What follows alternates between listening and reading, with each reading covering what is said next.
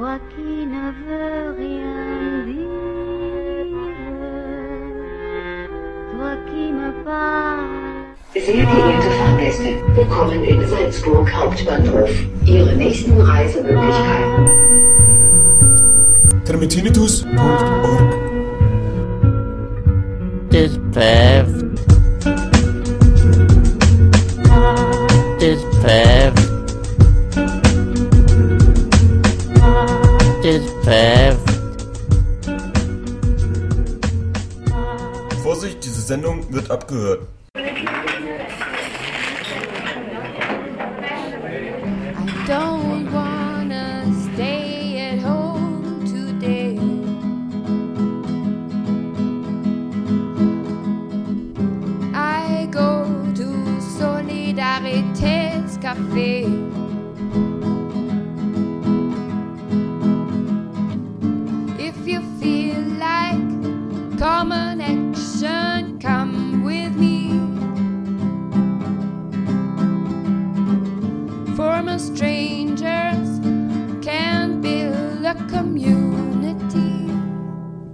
Unsere Homepage soli.café. Herzlich willkommen im Soli-Café von der Veranstaltung Die Türkei am Scheideweg. Danke Max, dass du gekommen bist.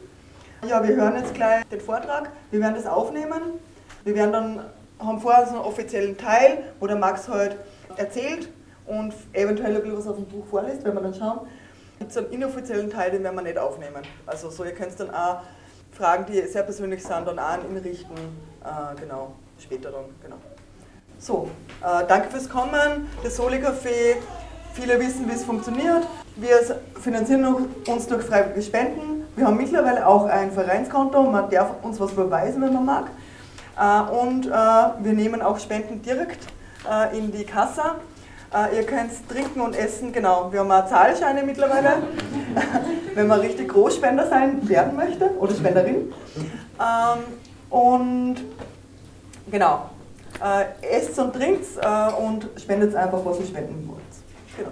Danke. Du möchtest mir was sagen?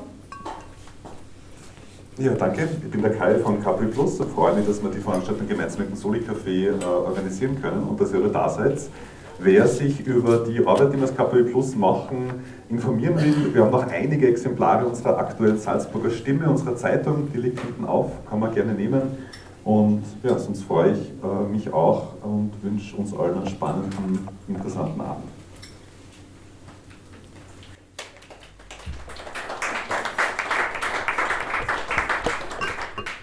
Äh, genau, also was ich jetzt kurz machen werde, ich werde ganz, ganz kurz was zu mir sagen, äh, was zum Buch sagen und dann werde ich eher sozusagen einen Vortrag halten über tatsächlich über die politische Situation in der Türkei. Äh, in erster Linie. Klarerweise geht das nicht so, ohne sowieso auf die Entwicklung in der Region auch einzugehen. Also, ähm, wie, wie gesagt, ich, ich, ich weiß nicht, wie weit ihr damit vertraut seid. Es ist irgendwie ein komisches was komisches passiert? Ich drehe ein bisschen lauter. Ah ja, okay. Aber es ist, glaube ich, ein Echo in dem.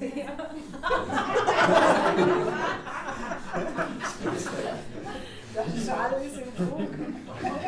Eher relativ. Also ich kann Du kannst aber ein bisschen weiter wegsprechen, also so. Ja, genau. Dann geht's, glaube ich.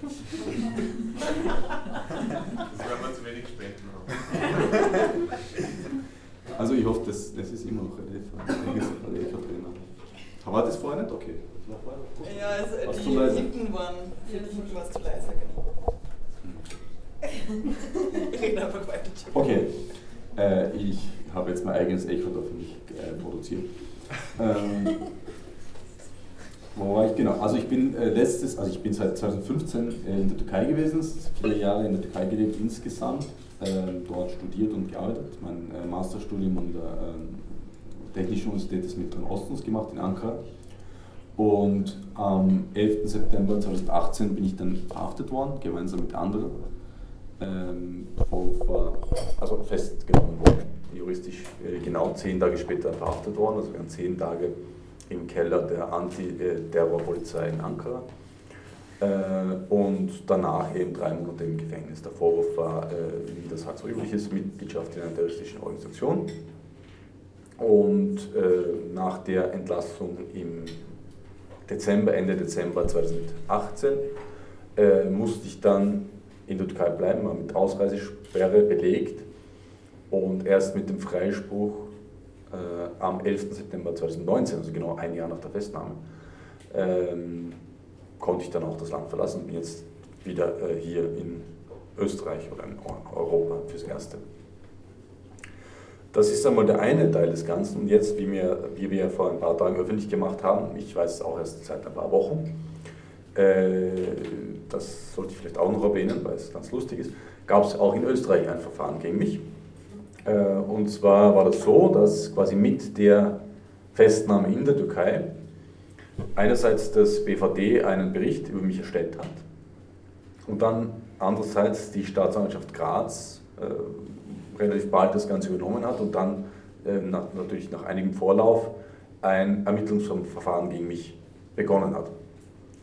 Ähm, jetzt, ich weiß nicht, wie viele von euch das in den Medien gesehen haben, wir haben es natürlich öffentlich gemacht, äh, die Staatsanwaltschaft Graz hat dann auch geantwortet, das BVD hat nicht, nicht geantwortet, war irgendwie auch nicht Hauptadressat des Ganzen, aber eigentlich ist der, oder sehr viel des ganzen Mistes ist auf, eigentlich auf dem, äh, also vom, vom, vom BVD gekommen, das nämlich einen relativ absurden Bericht über mich erstellt hat, der, äh, also das wiederzugeben ist schwierig, weil, äh, also ich, ich fasse das kurz zusammen, Sie haben gesagt, wir wissen nichts über Organisation A, nämlich die Organisation, nach der ich in der Türkei angeklagt äh, war.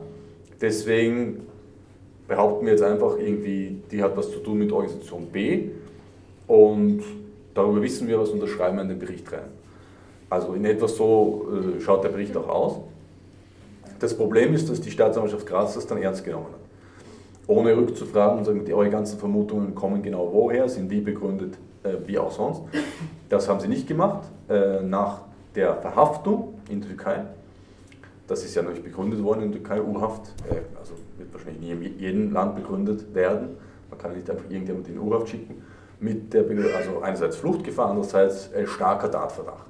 So, dass es nicht klar ist, dass die irgendwas sagen müssen, ist offensichtlich. Aber die Staatsanwaltschaft Graz hat dann gesagt, naja, wenn schon starker Tatverdacht besteht in der Türkei, dann eröffnen wir auch ein Ermittlungsverfahren. Und das ist dann eröffnet worden und bis nach dem Freispruch in der Türkei weitergeführt worden. Also die ganze Zeit über gab es ein Ermittlungsverfahren. Davon habe ich keine Kenntnis gehabt. Erst äh, über die Einstellung bin ich informiert worden. Und wie gesagt, also die Einstellung erfolgt dann erst nach dem Freispruch oder wie das der Sprecher der Staatsanwaltschaft so erbeutisch formuliert hat. Der Freispruch hat uns im Ermittlungsverfahren überholt. O-Ton. Ähm, jetzt kann man natürlich diskutieren, ob das insgesamt, wie sinnvoll es ist, so ein Verfahren zu eröffnen. Sie berufen sich da auf einen Paragraphen, der sagt, es gibt äh, sozusagen die Pflicht zu ermitteln, wenn Österreicher im Ausland ähm, einer Schuld verdächtig sind. Ähm, das stimmt, nämlich in einigen Bereichen des Rechts, unter anderem auch Terrorismus. Jetzt kann man natürlich sagen, äh, dass die Türkei da eine recht eigenwillige Auslegung des Rechts hat, vor allem des Terrorismusparagraphen hat, ist bekannt. Äh, Gibt es auch einige Institutionen in Europa, wie ich glaube die Europäische Richtervereinigung, die dazu relativ deutliche Statements gemacht hat, die jetzt nicht irgendwie von irgendwelchen Linken oder so kommen, äh, worauf man sich schon beziehen könnte. Aber gut, das ist eröffnet worden. Das Problem ist, dass dann im Zuge des Verfahrens, also einerseits, dass sie darüber in der Öffentlichkeit nicht die Wahrheit gesagt haben, warum sie das eröffnet haben. Sie haben gesagt, naja, das war jetzt rein formal, wir mussten es eröffnen und wir hatten selbst nie einen Verdacht gegen Max Zirngast.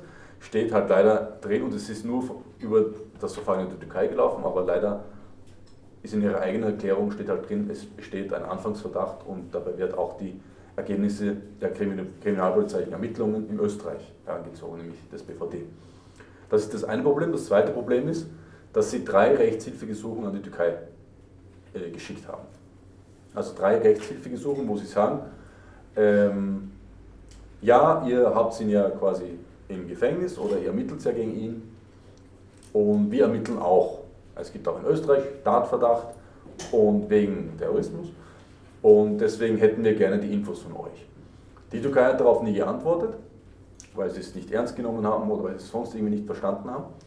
Äh, Aber trotzdem ist, ist das eben passiert. Und zweimal nach meiner Entlassung, zweimal nachdem es die Anklageschrift schon gab, die Anklageschrift, die äh, völlig absurd ist und äh, die auch keinen Straftatbestand äh, beinhaltet. beinhaltet. Und äh, deswegen wäre es eigentlich ein leichtes gewesen, das Verfahren einzustellen. Also da sind einige Sachen passiert. Ich führe es jetzt ein bisschen ausführlich aus, weil, weil es halt gerade auch neu ist, die äh, höchst zweifelhaft sind. Äh, das ist jetzt in meinem Fall so.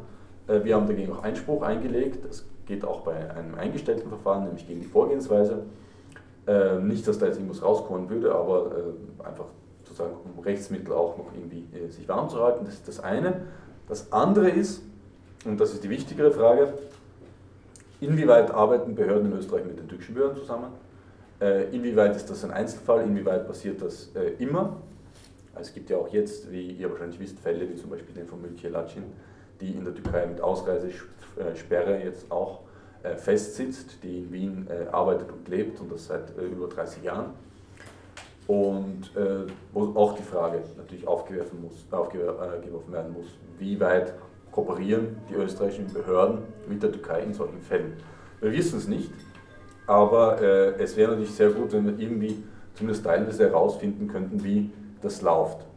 Äh, das sage ich auch deswegen, weil natürlich gleichzeitig äh, die Bundesregierung, zu der Zeit die türkis-blaue Bundesregierung, immer wieder gesagt hat, dass sie sich für mich einsetzt. Was äh, auf individueller Ebene durchaus auch passiert sein kann, ich weiß es schlicht und einfach nicht. Allzu viel war es wahrscheinlich nicht. Irgendwelche Gespräche wird es gegeben haben, das ist jetzt auch noch nicht so etwas Besonderes, das ist im Prinzip ihr Job.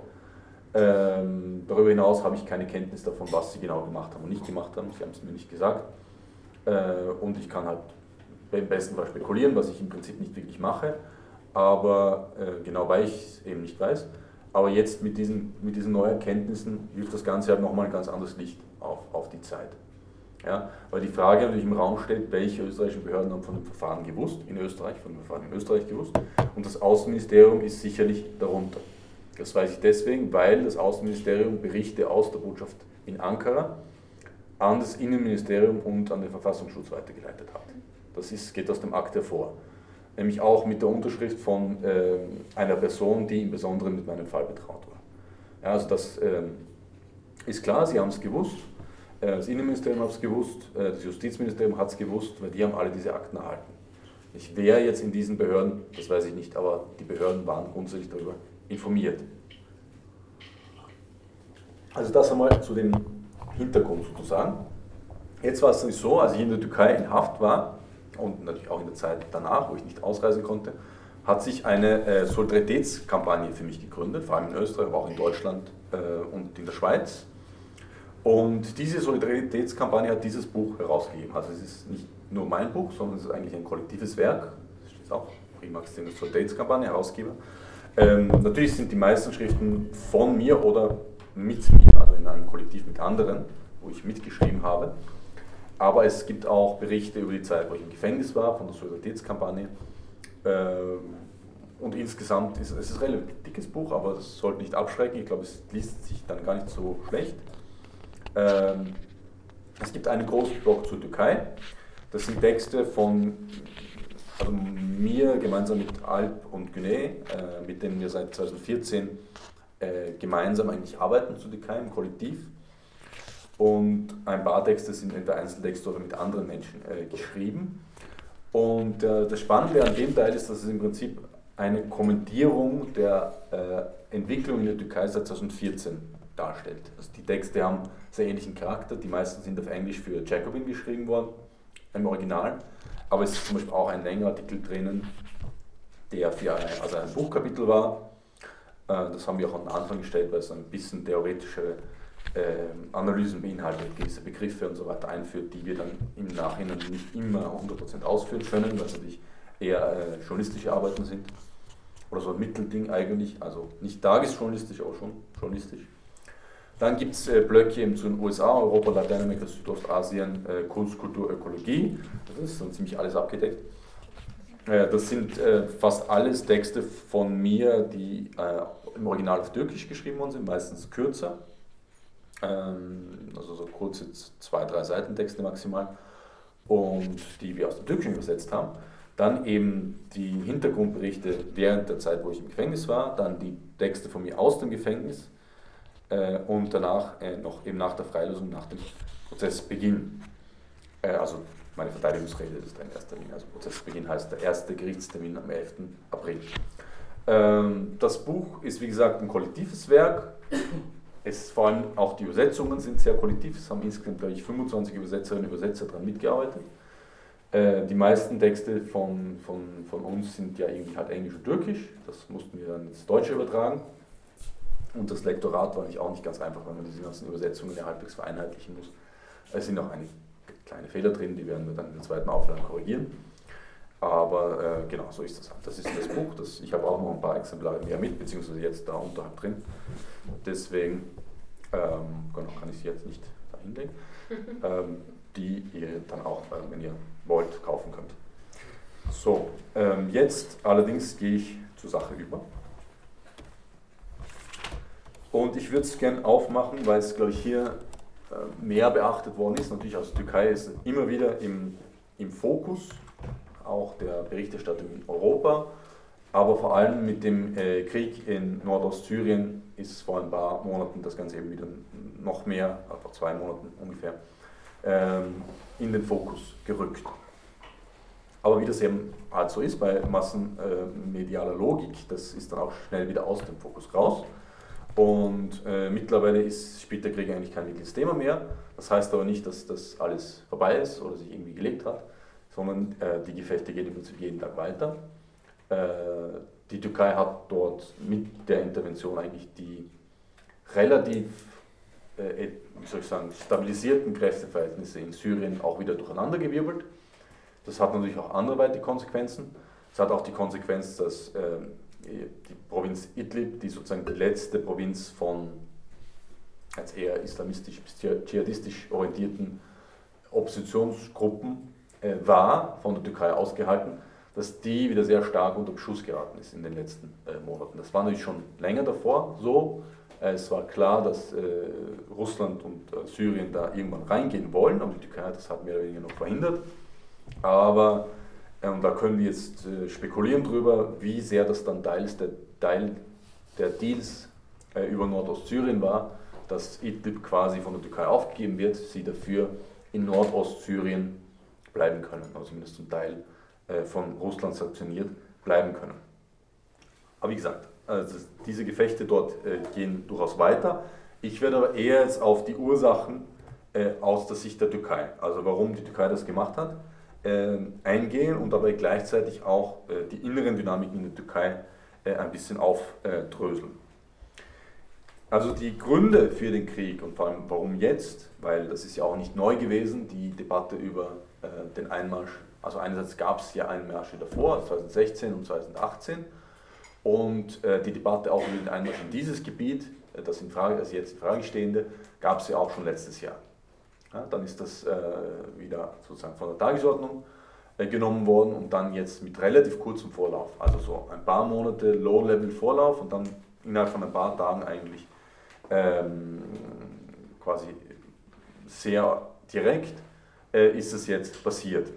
Und warum sage ich das so? Weil natürlich normalerweise das hat auch sehr viel mit der Art und Weise, wie türkische Außenpolitik funktioniert.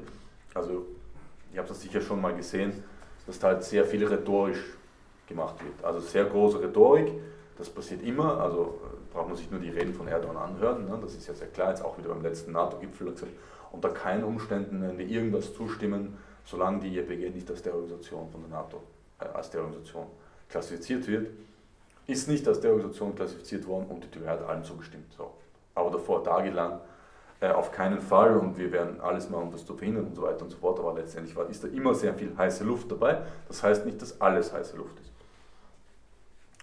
Ähm, was sind jetzt die Gründe? Also einerseits klarerweise die grundsätzliche Feindschaft des äh, türkischen Staates und vor allem des momentanen Regimes gegenüber der demokratischen kurdischen Bewegung, äh, Präzisierung demokratische kurdische Bewegung, äh, weil es gibt dann durchaus andere Kräfte innerhalb äh, der kurdischen Bevölkerung, mit denen sie ja zumindest halbwegs zusammenarbeiten können. Ähm, das ist klarerweise ein Hauptgrund. Ja. Auch dieses Regime, das momentane Regime, das ist ja nicht nur Erdogan, also ist, klarerweise ist er eine zentrale Figur, also es gruppiert sich um ihn herum als Führerfigur sozusagen. Ähm, das hat auch mit der spezifischen Art und Weise zu tun, wie in der Region Politik gemacht wird, dass es meistens äh, Führerfiguren sind, äh, um die sich das Ganze konzentriert. Aber er ist jetzt nicht der Alleinverantwortliche dafür. Also ich spreche zum Beispiel auch nicht von einem Ein-Mann-Regime oder sowas, weil ähm, die Art und Weise, wie äh, eben dieses Regime funktioniert und wie der Staat im Moment verwaltet äh, wird, eigentlich die Allianz von verschiedensten Staatsfraktionen ist. Und diese Allianzen, ich werde noch ein bisschen darauf eingehen, haben sich vor allem ab 2013 sehr stark verschoben und äh, aus Gründen eben dieser, der, der internen Konflikte in der äh, herrschenden Klasse und in, im Staat eigentlich in der Türkei musste Erdogan sozusagen neue Allianzen eingehen. Also der Block um Erdogan noch neue Allianzen eingehen. Und das waren vor allem die ultranationalistischen ähm, Fraktionen, das war die MHP, also kennt man hier wahrscheinlich als Graue Wölfe am ersten, ähm, und aber auch andere Fraktionen in Staat und Militär, also in Polizei und Militär im Staat, die äh, ultranationalistisch sind. Und die sind alle verbunden, vor allem durch ihren antikurdischen, ihre antikurdische Ausrichtung. Auch wenn sie untereinander sehr starke Widersprüche haben, zum Beispiel was die Frage von Religion betrifft. Aber in ihrer Ablehnung äh, der kurdischen äh, Bewegung sind sie verbündet. Äh, das ist das eine. Das andere ist natürlich die günstige internationale Lage. Also äh, klarerweise ist dem Einmarsch ja vorausgegangen, dass äh, Trump sozusagen wieder eine seiner Wolken geschlagen hat. Ähm, was aber jetzt nicht zu erklären ähm, ist nur mit, mit seiner individuellen also Eigenwilligkeit. Ähm, das ist klar, also der Typ ist grenzstabil, das äh, brauchen wir gar nicht diskutieren, aber ganz offensichtlich repräsentiert er ja einige Interessen, zumindest im amerikanischen Staat. Ja, sonst wäre es ja gar nicht möglich, dass der so lange an der Macht äh, oder als Präsident geblieben wäre. Und es war ja auch danach sehr offensichtlich. Also einerseits gab es auch innerhalb der Republikanischen Partei ziemlich starken Widerstand gegen das Ganze, ja, weil halt eine Fraktion eher diese klassisch imperialistische Linie fahren will, auch kooperieren mit teilweise äh, Kräften, die sich halt on the ground gegenüberstehen, also sowohl mit der Türkei als auch mit den, äh, mit den kurdischen Kräften, das ähm, eher so versuchen halt zu managen und dann halt die Position, die, die Trump dann halt zum Ausdruck gebracht hat, nämlich halt irgendwie raus da äh, und das Ganze an die Türkei delegieren oder an wen auch immer delegieren. Das war ja dann teilweise auch nicht mehr so klar, äh, was er da alles von sich gegeben hat. Mit dem Effekt übrigens, das Ganze, das ist ja nur so jetzt mittlerweile eigentlich ein Detail, dass jetzt viel mehr amerikanische Soldaten in Syrien sind als davor. Ähm, das, die haben sich nur regional verschoben, also vor allem, ich müsste mal Karten mitnehmen, aber also äh, eher an die Grenze zum Irak hin und ein bisschen südlicher um Der Ressort und ähm, ja, also wie gesagt, eher dort äh, gruppiert und halt nicht mehr im Norden an der türkischen Grenze aber mehr Soldaten als davor. Also das Ganze war halt auch sehr viel Augenauswischerei im Inneren wahrscheinlich. Ähm, und insgesamt natürlich profitieren Länder wie die Türkei von sich verschiebenden Kräfteverhältnissen äh, im Weltsystem.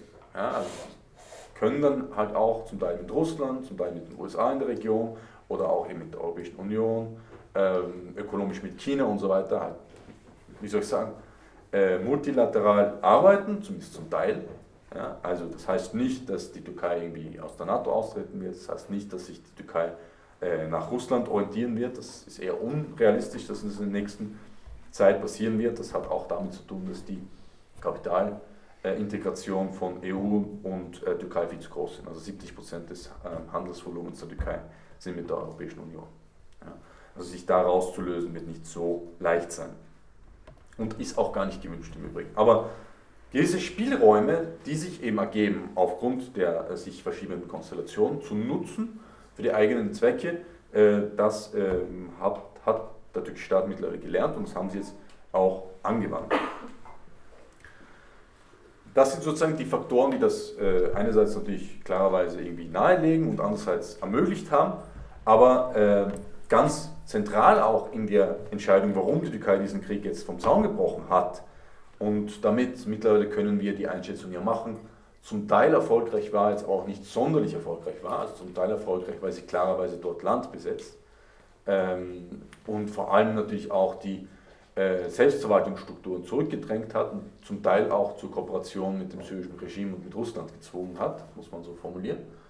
Ähm, wo noch zu sehen ist, was für konkrete Auswirkungen das dann wirklich auf die Selbstverwaltungsstrukturen haben wird. Also die Rätestrukturen, äh, eben die autonome Selbstverwaltung dort haben wird. Äh, Russland auf der anderen Seite äh, hat sich das natürlich genussvoll angeschaut, was die USA da gemacht haben, die Türkei. Einerseits, weil die USA dann noch mehr Einfluss in Syrien verloren hat dadurch. Zweitens, weil sie äh, natürlich auch äh, keine großen Sympathien für die Selbstverwaltung haben. Im Gegenteil wollen, dass die Selbstverwaltung geschwächt wird und äh, zur quasi Integration in den syrischen Staat gezwungen wird. Ja? Dass sozusagen die, was weiß ich, die JPG halt dann eine eigene Armee in der syrischen Armee wird und Teile der Selbstverwaltungsstrukturen erhalten bleiben, die kurdische Identität anerkannt wird, aber letztendlich das Ganze unter der äh, Schirmherrschaft des syrischen Staates, also es kann auch, muss jetzt nicht Assad sein, ähm, passiert.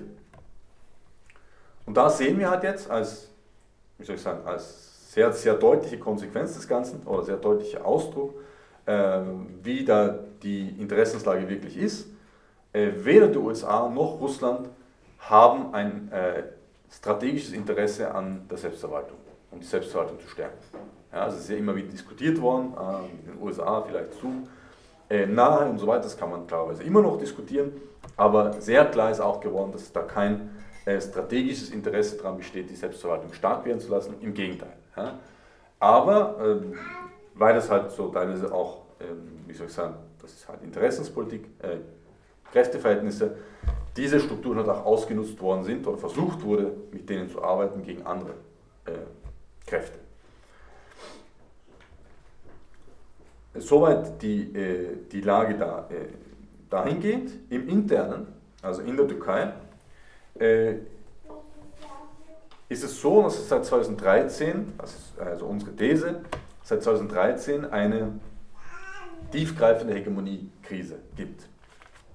Was heißt Hegemoniekrise und warum gibt es die? Also Hegemoniekrise, ohne in die Details zu gehen, heißt quasi, dass das etablierte Modell von Staat und Gesellschaft, auch die Art und Weise, wie der Staat verwaltet wird, wie Politik gemacht wird, äh, in Frage gezogen wird, in der Krise ist. Ähm, das heißt auch konkret, dass sozusagen die Beherrschten sich nicht mehr so beherrschen lassen wollen wie früher zumindest oder gar nicht mehr und innerhalb der herrschenden Klasse auch ein Kampf äh, entsteht darüber, wie es weitergehen soll. In der Türkei ist das passiert ähm, aufgrund von zwei sehr wichtigen Entwicklungen. Äh, das eine ist das, ähm, die, das Erstarken und vor allem die Internationalisierung der kurdischen Bewegung.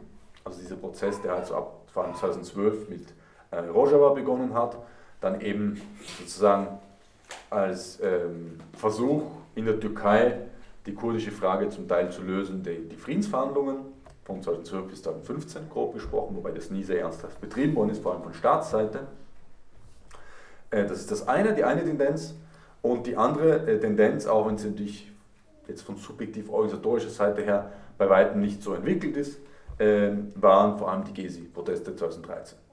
Äh, warum? Also die kurdische Bewegung ist klar. Äh, einerseits, das spricht, widerspricht halt dem quasi Staatsmodell in der Türkei, also dass alle Türken sind.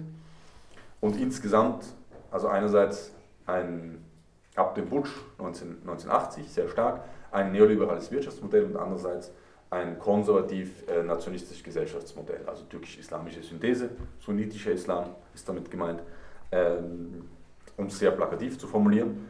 Und klar, da passt die kurdische Bewegung nicht rein und da passen aber auch diese Dynamiken, die bei Gezi zum Ausdruck gekommen sind, nicht rein. Also die Frauenbewegung, die LGBTQ-Bewegung, äh, Ökologie, Bewegung oder zumindest äh, der Widerspruch sozusagen, äh, was ökologische Fragen und auch Stadttransformation betrifft und dann vor allem auch die alevitische Bevölkerung. Alevitische und arabisch-alevitische Bevölkerung, die klarerweise auch nicht in, das sunnitische, äh, in die sunnitische Identität reinpasst.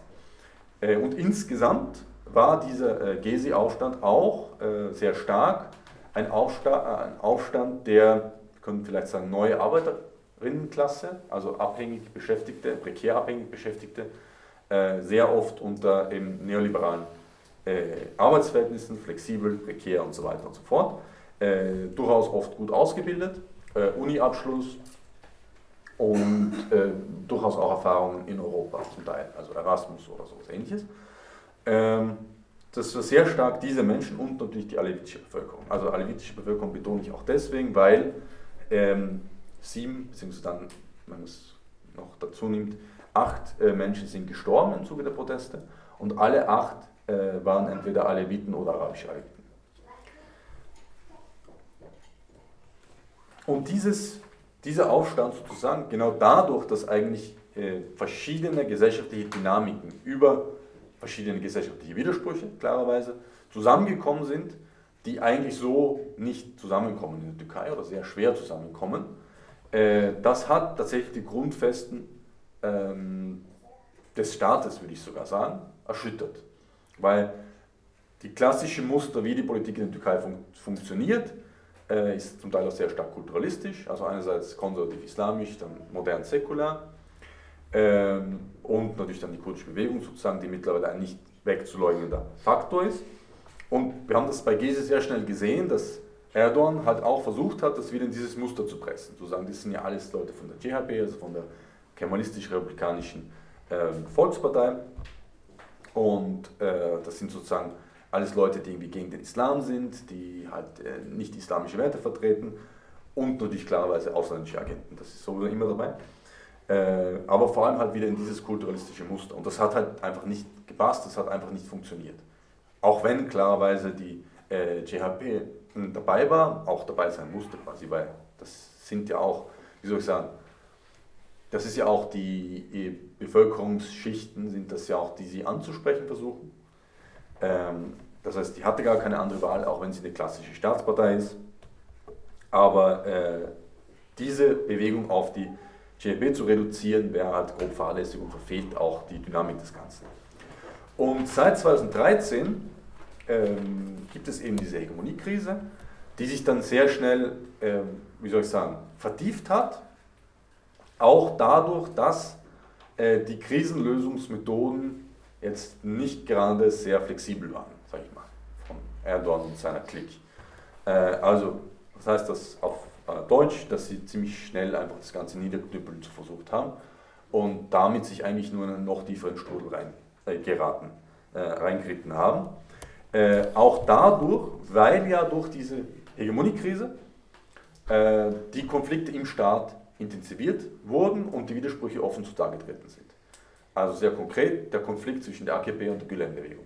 Also die Gülen-Bewegung, die man glaube ich auch in Europa ein bisschen kennt, war sozusagen diese religiöse Gemeinschaft, die seit den, im Prinzip seit 1980 äh, strukturell einerseits Kader ausgebildet hat und diese dann in die Staatsapparate rein äh, ja, gebracht hat äh, und das sehr systematisch gemacht hat unglaublich gut vernetzt war, durch diese Medien- und Schulimperien auch unglaubliches Geld hatte.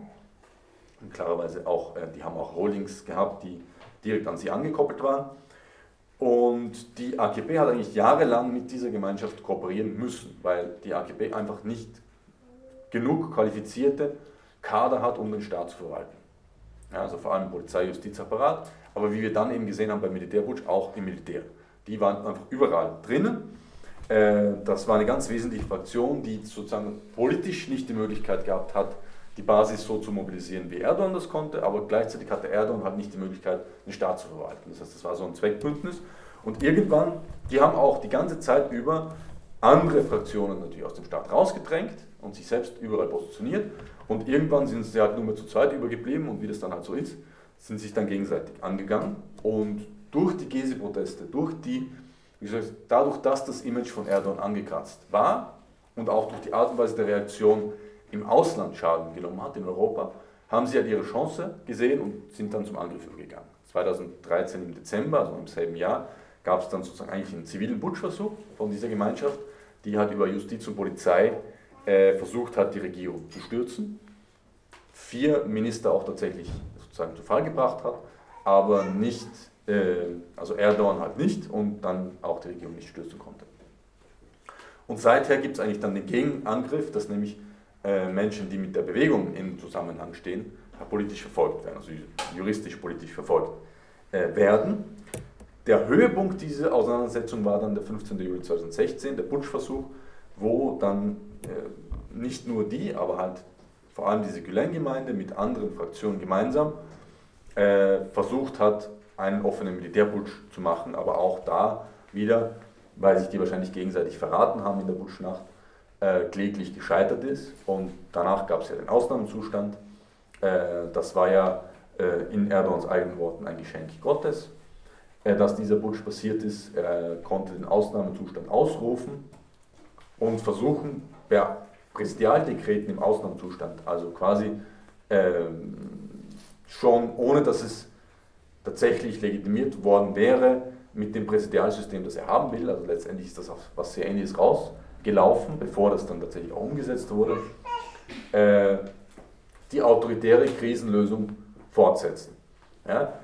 Also das ist immer so diese ganze Spirale von Protest und äh, Gewalt einerseits, also Widerstände, verschiedenste Widerstände und andererseits Gewalt, äh, gewaltsame Niederschlagung dieser Widerstände, Krieg im Inneren und im Äußeren, äh, ist eben kennzeichnend für die letzten Jahre in der Türkei.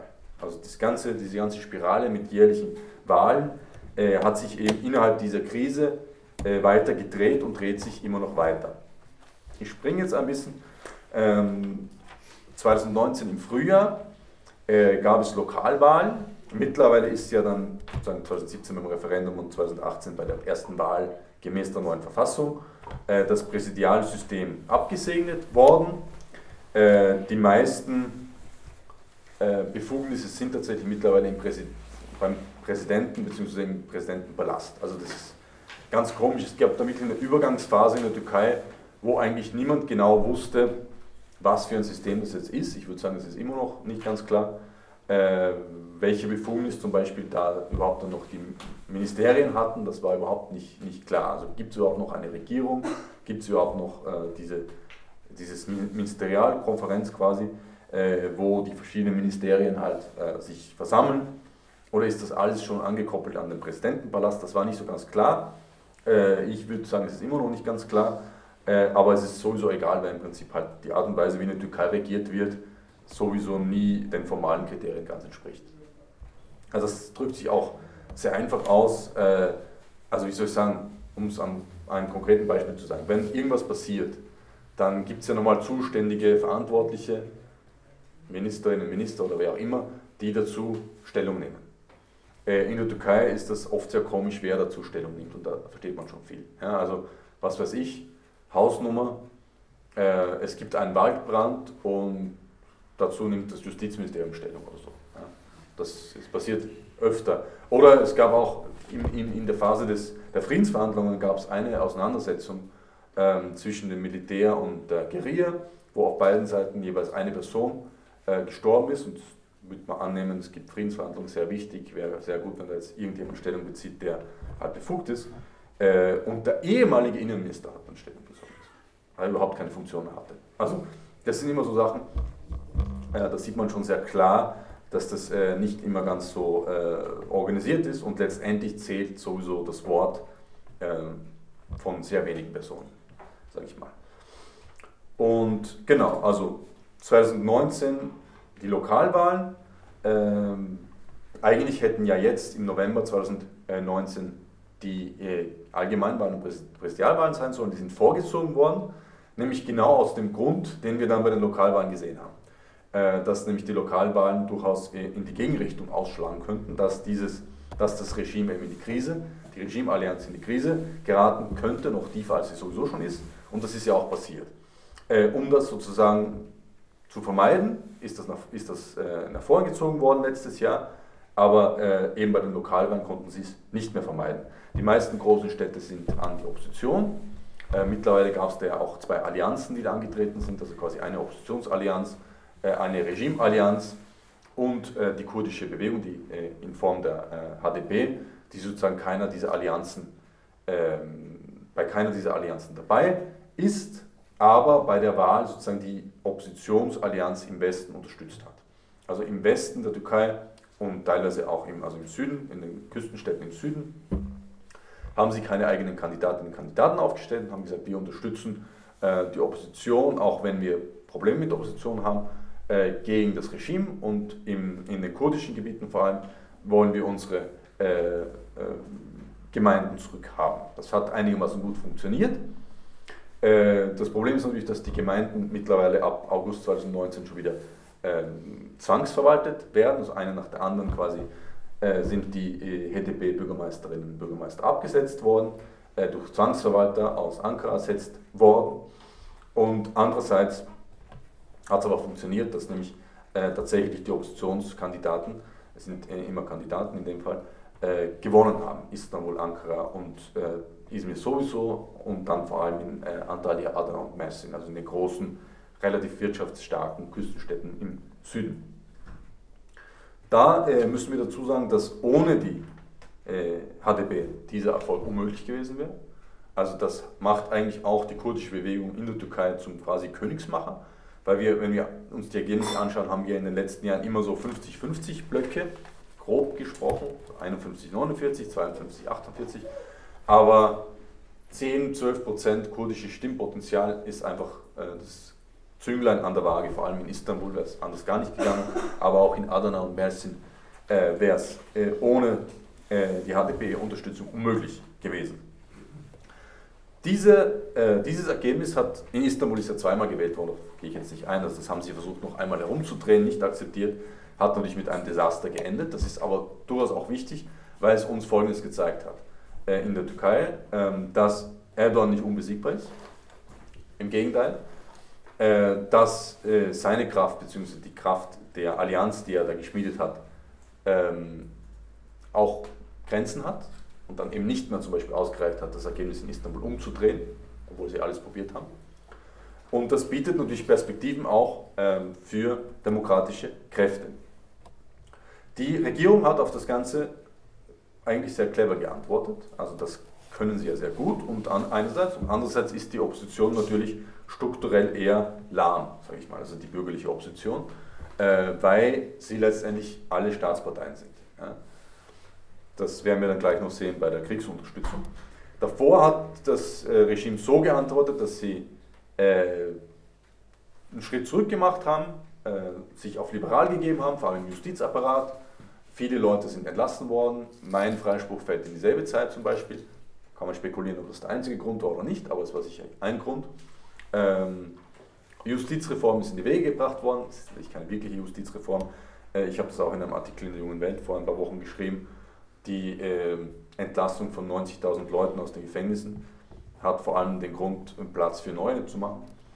Aber äh, letztendlich ist sozusagen irgendwas in Bewegung geraten. Äh, gleichzeitig war die Opposition, angeführt eben von der Republikanischen Volkspartei, der kemalistisch-säkularen Partei, der GAP, äh, völlig inaktiv. Ja. Dafür gibt es verschiedene Gründe. Einerseits, weil sozusagen äh, sie auch von hinter ihnen direkt große Kapitalgruppen stehen, die mit Erdogan sehr vorsichtig umgehen, ihn mit Sandhandschuhen angreifen und ihn nicht irgendwie ähm, so schnell einfach weghaben wollen. Andererseits, weil die GHP halt einfach eine Staatspartei ist und strukturell jetzt eher nicht so aktiv, wenn es darum geht, ähm, eben die Repräsentanten des Staates anzugreifen.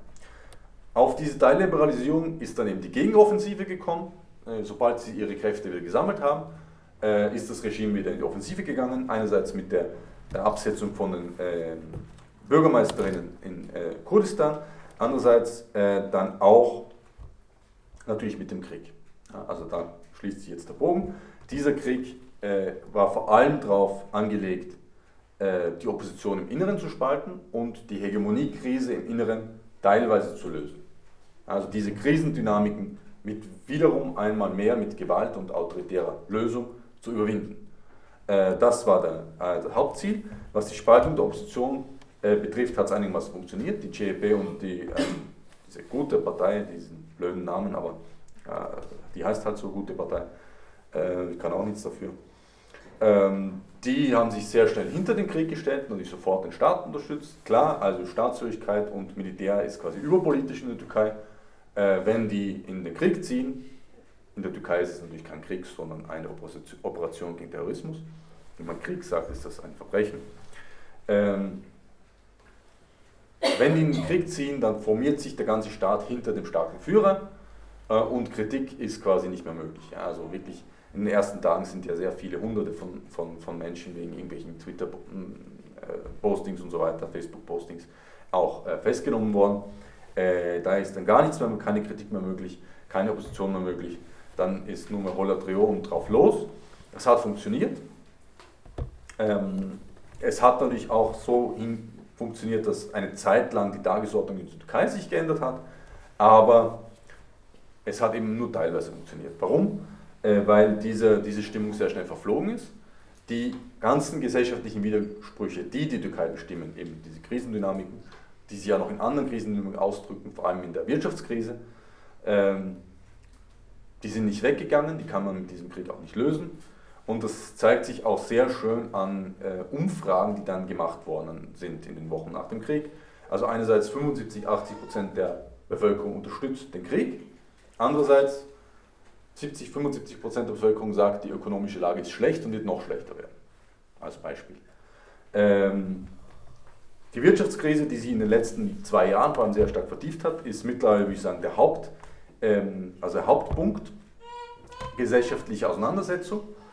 Ähm, es stehen jetzt gerade auch die Kollektivvertragsverhandlungen und Minder, äh, Mindestlohnsverhandlungen an, Ende des Jahres, Anfang des äh, nächsten Jahres, traditionell. Und äh, die Bevölkerung ist wirklich sehr wütend und auf der Suche im Prinzip nach einer Alternative. Da ist jetzt das, das große Problem, dass diese, dieses Potenzial, dieser Unmut, dieser, diese Wut eben subjektiv nicht wirklich organisiert wird, nämlich in einer genuin populardemokratischen Alternative. Also die Linke ist organisatorisch sehr schwach, die kurdische Bewegung macht ihr Ding, aber eben in den kurdischen Gebieten.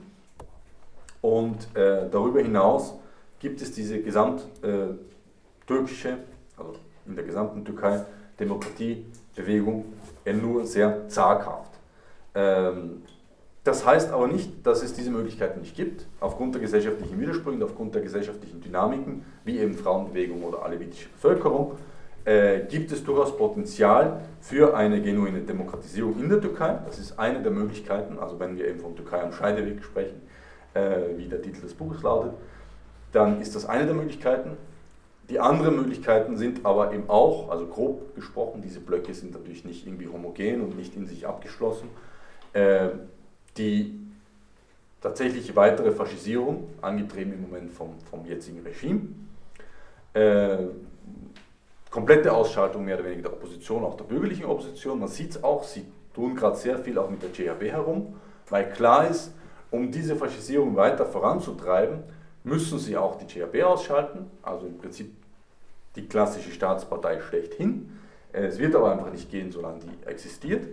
Und sie werden wahrscheinlich auch einige Kapitalgruppen ausschalten müssen, die aber die größten und stärksten sind, ähm, wie eben zum Beispiel die Coach Holding oder Sabanji und so weiter. Die müssen sie zumindest disziplinieren. Äh, ob das gelingen wird, ist fraglich. Ich glaube nicht. Ich glaube nicht, dass die Kraft dazu reicht. Das heißt aber nicht, dass sie es nicht probieren werden. Und das ist die Gefahr. Weil im Grunde hat, war auch klar, dass die Kraft nicht ausreicht, dass sie das Ergebnis von Istanbul umdrehen. Im Gegenteil, sie haben es aber trotzdem gemacht. Ja, und äh, das kann dann zu allen möglichen Konsequenzen führen, äh, die nicht sehr schön sind. Die andere Variante ist sozusagen, dass sich der etwas liberalere Flügel äh, in der herrschenden Klasse im Staat durchsetzt, eben diese Fraktion um den neuen Istanbuler Bürgermeister vor allem, der im Prinzip direktes Sprachrohr, würde ich sagen, des Großkapitals ist in der Türkei.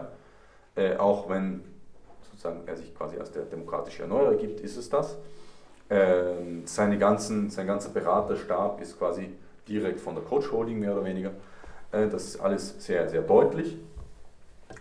Und die wollen quasi, wie soll ich sagen, gut funktionierenden bürgerlichen, also bürgerlichen Staat, Kapitalismus, ähm, gute Beziehung zu Europa, zur NATO, ähm, halbwegs, wie soll ich sagen, Normalisierung, also wenig, weniger Konflikt, weniger Krieg. Die müssen natürlich, wenn sie das irgendwie halbwegs umsetzen müssen, äh, wollen auch deren, den, den Minderheiten in der Türkei, kurdischen Bevölkerung, alevitischen Bevölkerung, zumindest einiges an Verbesserungen anbieten, ist klar. Also die spielen das sozusagen auf, wie soll ich sagen, die, die Basis der populardemokratischen Kräfte und der bürgerlichen Opposition ist, überschneidet sich teilweise.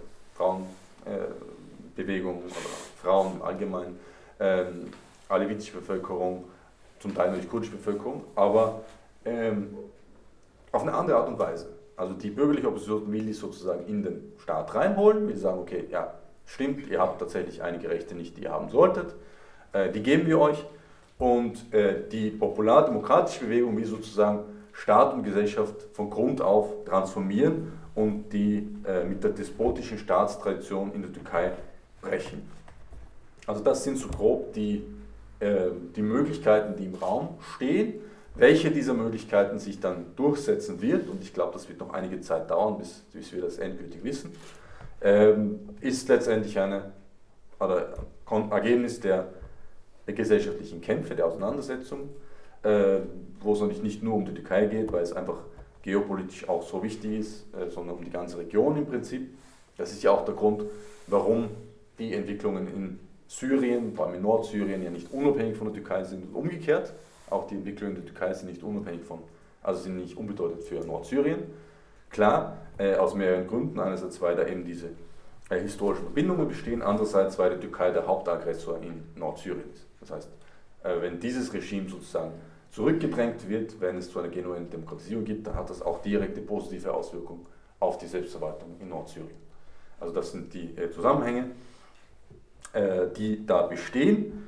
Und äh, wie das eben ausgehen wird, das ist tatsächlich dann ähm, das Ergebnis der, der bevorstehenden Auseinandersetzungen und Kämpfe, würde ich sagen. Und damit würde ich jetzt mal belassen.